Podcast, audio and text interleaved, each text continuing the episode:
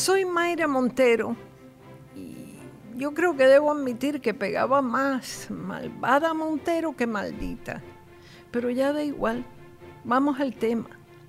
Perdidas las esperanzas de resucitar las máquinas de escrutinio que tan caras costaron y mucho menos imprimir papeletas con especificaciones concretas y, y papel de lujo que son más caras aún. La Comisión Estatal de Elecciones debe enfrentar la realidad del país y tirar de los lápices, de las cajitas de cartón y de las sencillas papeletas de toda la vida. Pero no, los comisionados electorales están pidiendo dinero para digitalizar el sistema, que no son 10 ni 20 mil dólares, eso es otro parto de los montes que costará una millonada y para el que deben estarse afilando los dientes varias empresas.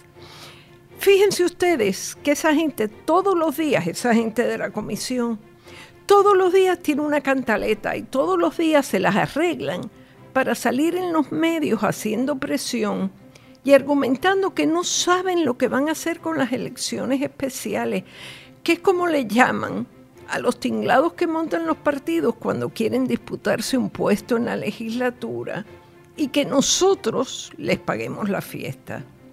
Tampoco saben cómo van a celebrar las primarias presidenciales. Se necesita estómago, hoy por hoy, para intentar gastar aquí un solo centavo en primarias presidenciales. Le han pedido a la Junta de Control Fiscal, a la que por cierto no le iban a dar ni un vaso de agua, 132 mil dólares para antes del 10 de noviembre, a fin de resolver una cosa que deben resolver internamente los partidos, en este caso internamente el PNP, y también piden más de 25 millones para las primarias de 2020.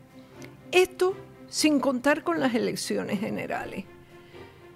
No hay que darles nada para ninguna primaria ni elección especial.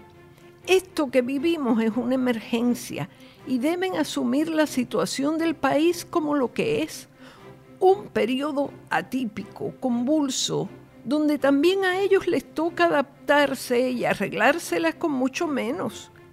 ¿Qué le importa a nadie que no sea un político de carrera o, un sujeto que está loco por entrar a chupar las mieles legislativas? Esas elecciones especiales del día 10, si la Junta Fiscal les da 133 mil dólares para esa desfachatez. La Junta Fiscal no tiene perdón. Y ya quisiera yo tener un intérprete aquí al lado para decírselo en inglés a Natalia Yaresco, porque yo sí que no tengo ningún complejo en usar un intérprete. Fíjense que las reinas de belleza que ganan siempre tienen un intérprete al lado. Las bonitas que contestan en inglés perfecto no tienen ninguna ventaja. Para la Comisión Estatal de Elecciones no existe la deuda, no hay estrecheces, no hay nada. Quieren papeletas de lujo y en su defecto digitalizar y en fin, lo quieren todo, hasta, hasta lacitos tricolores. Se consideran la vaca sagrada y el servicio esencial más esencial de todos. El gran dilema es si fulanito o menganito ocupa el sitial capitolino que dejó sutanito.